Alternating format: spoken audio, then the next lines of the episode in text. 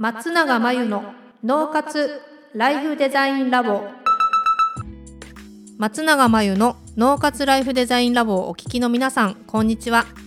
メンタルコーチの松永です。この番組ではあなたが望む人生をデザインするために脳と心の使い方を知って生かすためのヒントになりそうなお話をお届けしています。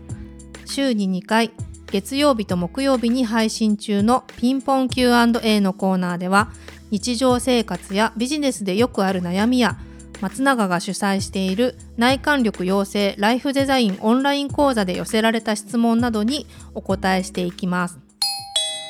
今日のご質問は、えー、寝る前の一人反省会がやめられません。布団の中で今日あったことを思い出してはもっとああすればよかった。こういうことを言えばよかったと思って落ち込みながら寝ることがあります。この話をしたら友達に健やかな心のためにもやめた方がいいと言われました。注意されてからしないようにと思っているのですが布団に入るといつの間にか反省会が始まってしまいます。どうしたらいいでしょうか？ということですね。これ結構一人反省会する方たまに相談あるんでえーと、一人反省会する方多いかもしれないんですけど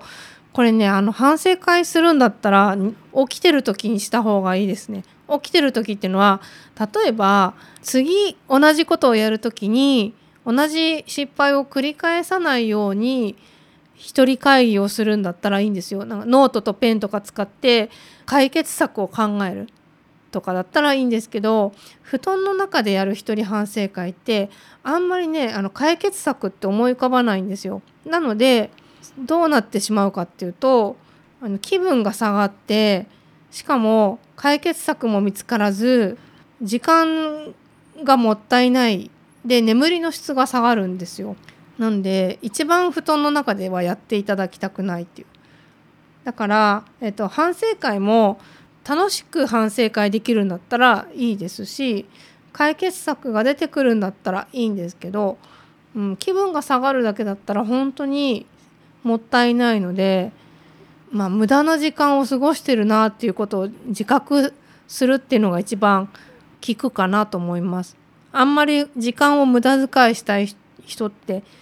いないと思うのであ私今時間の無駄遣いしてるなって思ったらいいかなと思います。でそれでも反省会したいくらい反省することがある日だったらちょっとお布団行く前になんかメモ帳とかノートとかペンとか持って解決策を考えるような建設的な反省会をぜひしっかりしてからそれが終わってすっきりしてからお布団に入るといいと思います。以上ピンポン Q&A のコーナーでした。脳活ライフデザインラボ。2021年の春から内観力養成ライフデザインオンライン講座をスタートしています。